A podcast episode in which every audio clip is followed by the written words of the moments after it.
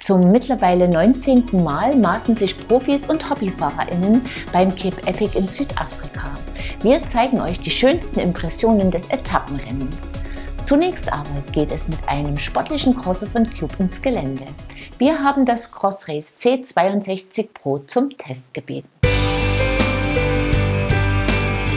Gravelbikes sind in aller Munde. Zu Recht, denn die vielseitigen Räder machen auf vielen Strecken ebenso Spaß wie auf Bikepacking-Touren oder Radreisen. Etwas in den Schatten getreten sind dabei die klassischen Cyclocross-Räder. Eine deutlich ältere Kategorie als die Gravelbikes und deutlich sportlicher ausgelegt. Cube bietet neben Gravelbikes eine Palette an Cyclocrossern an. Wie von Cube gewohnt, mit Alurahmen oder mit Carbonrahmen in zwei Qualitätsstufen.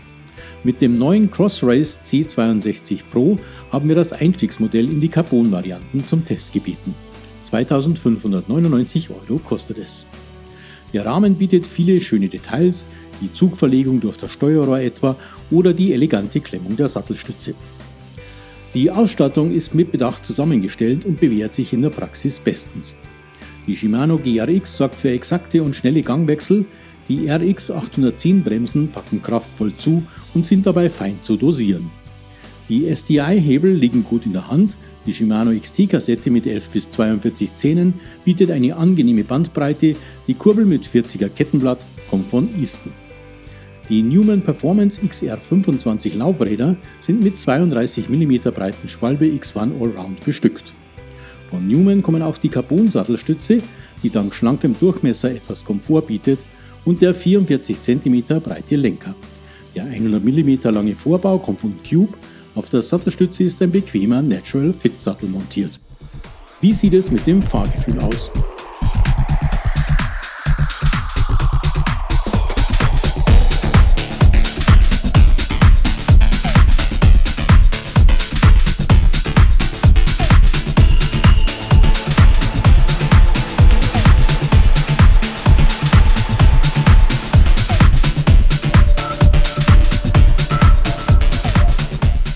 Rahmen ist sehr verbindungssteif, das macht sich bei kräftigen Antritten ebenso positiv bemerkbar, wie wenn es in flotten Passagen darum geht, sicher die Spur zu halten.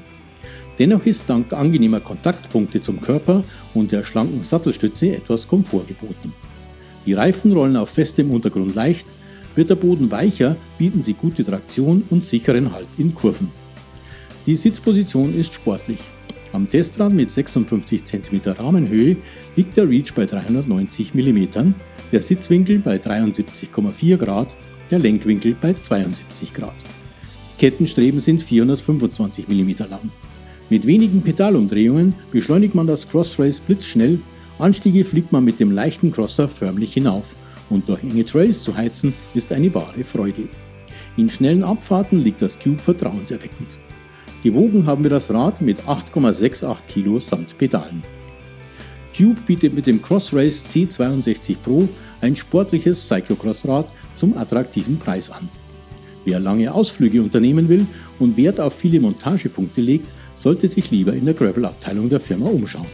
Wer sportlich flott mit ordentlich Spaß durchs Gelände heizen und vielleicht einmal Rennluft schnuppern will, ist hier sehr gut beraten.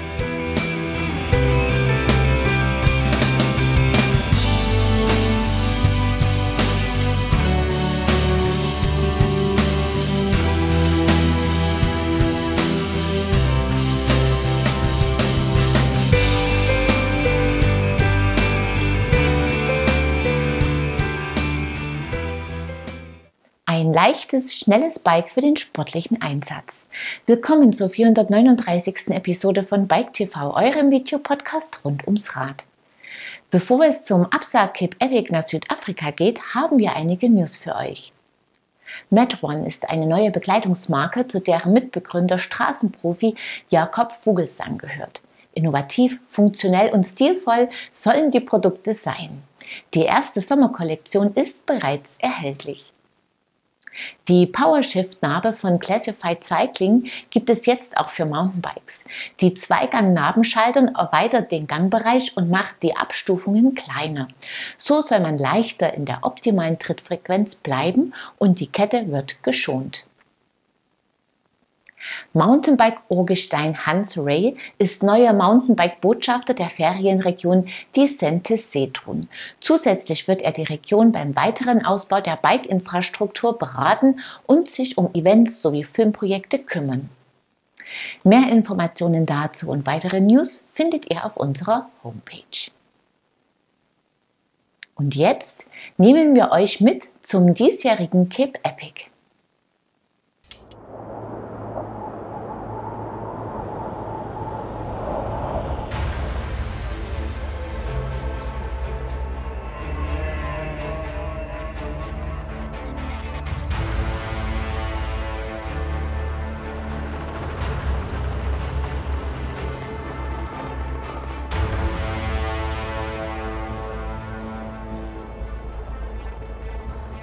Am 19. März fiel in Durbanville der Startschuss zur 19. Auflage des Absa Cape Epic. Wie gewohnt fanden sich zahlreiche prominente Namen auf der Startliste. Nino Schurter etwa im Team mit André Frischknecht. Auch die Titelverteidiger Georg Egger und Lukas Baum waren wieder dabei. Dazu die Sieger von 2021, Matt Beers und Christopher Blevins, die auch gleich den Prolog über 27 Kilometer für sich entschieden. Im Damenfeld stand Titelverteidigerin Sofia Gomez Villafane mit neuer Teampartnerin Katharina Nash am Start. Sie standen beim Prolog oben auf dem Treppchen.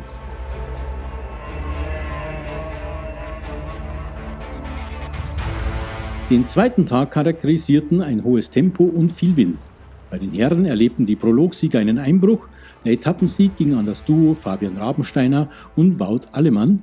Ins Trikot der Gesamtführenden schlüpften Schurter und Frischknecht die den Sprint um den Etappensieg nur knapp verloren hatten.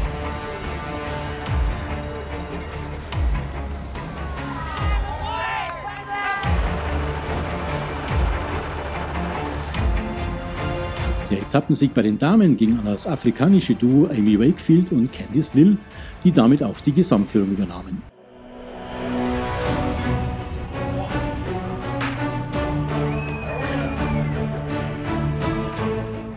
Der zweiten Etappe an Tag 3 gab es keine Überraschungen. Matt Beers und Christopher Blevins holten zwar ihren zweiten Etappensieg, konnten aber Frischknecht und Schurter die Gesamtführung nicht abnehmen. Bei den Damen blieben Lill und Wakefield in der Gesamtwertung vorne, den Etappensieg sicherte sich aber Vera Loser und Kim LeCourt.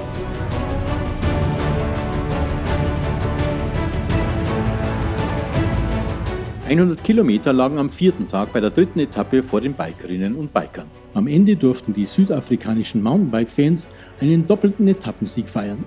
Bei den Damen standen nämlich erneut Amy Wakefield und Candice Lill oben auf dem Podest. Bei den Herren gewann das Duo Matt Beers und Christopher Blevins die Etappe. In der Gesamtwertung blieben Frischknecht und Schurter vorne.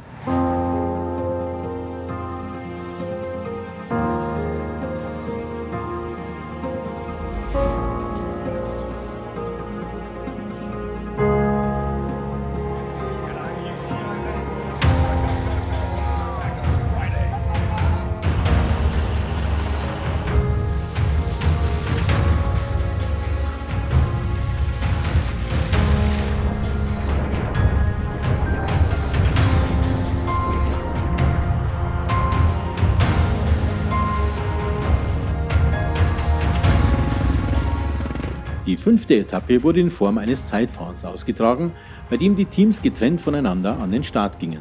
Bies und Blevins siegten erneut, in der Gesamtwertung verloren Schurter und Frischknecht Zeit auf Lukas Baum und Georg Egger, blieben aber vorne.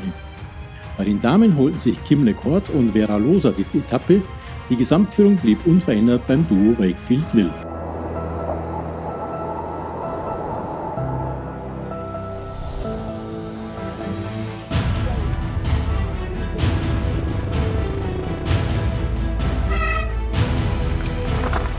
Sechsten Tag die Königsetappe. Und auf ihr holten die Titelverteidiger Baum und Ecker mit einer fulminanten Fahrt den Etappensieg und verdrängten das bis dahin führende Duo von der Spitze der Gesamtwertung.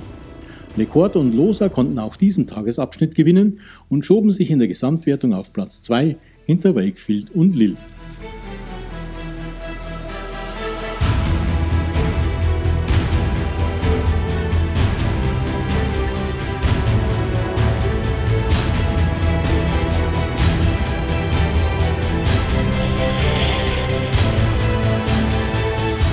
Die vorletzte Etappe brachte einen doppelten Führungswechsel in der Gesamtwertung, wobei Defekte keine unerhebliche Rolle spielten. Aufgrund der extremen Bedingungen mit starkem Regen, Wind und viel Schlamm wurde die Strecke verkürzt. Ein Schaltwerksdefekt kostete Baum und Ecker viel Zeit und die Gesamtwertung. Dies übernahmen erneut das Schweizer Duo Schurter Frischknecht, Biers und Blevins holten den Tagessieg. Im Damenrennen wurden Wakefield und Lill durch ein defektes Hinterrad weit zurückgeworfen. Lecourt und Loser gewannen die Etappe und schlüpften ins Trikot der Führenden.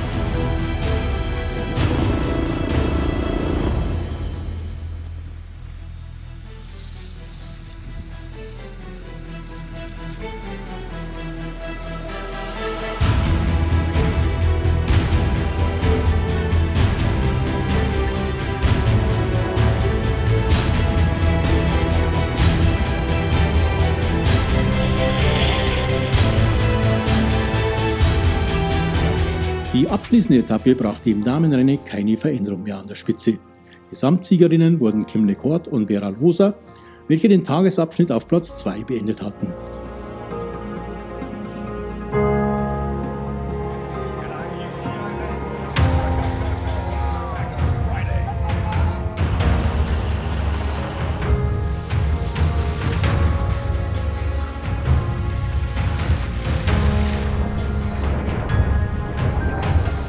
Im Herrenrennen rutschten Nino Schurter und André Frischknecht in der Gesamtwertung auf Platz 3 hinter Georg Egger und Lukas Baum, die noch einmal einen Tagessieg holten.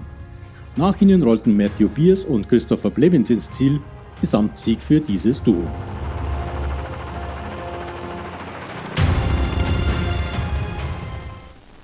Das Herrenrennen spannend bis zum Schluss. Das war's für dieses Mal. Wie immer könnt ihr am Ende der Episode etwas gewinnen und zwar einen Wandhalter The Cluck von Hornet, mit dem ihr euer Bike sicher parken könnt. Um dabei zu sein, müsst ihr mir einfach die folgende Frage richtig beantworten.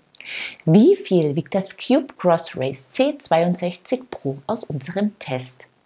Das Teilnahmeformular findet ihr auf unserer Homepage in der Rubrik Gewinnspiel. Den Gewinner oder die Gewinnerin ziehen wir unter allen richtigen Einsendungen. Mit den Schutzfolien von Riesel Design können Kefayet Assisi und Bernd Rohe ihre Rahmen vor Lackschäden bewahren. Viel Spaß damit! Wir sehen uns ab Mittwoch, den 26. April wieder, unter anderem mit dem Test eines brandneuen Nox Epium All Mountain. Ich freue mich, wenn ihr wieder reinschaut. Bis dahin, ciao und auf Wiedersehen.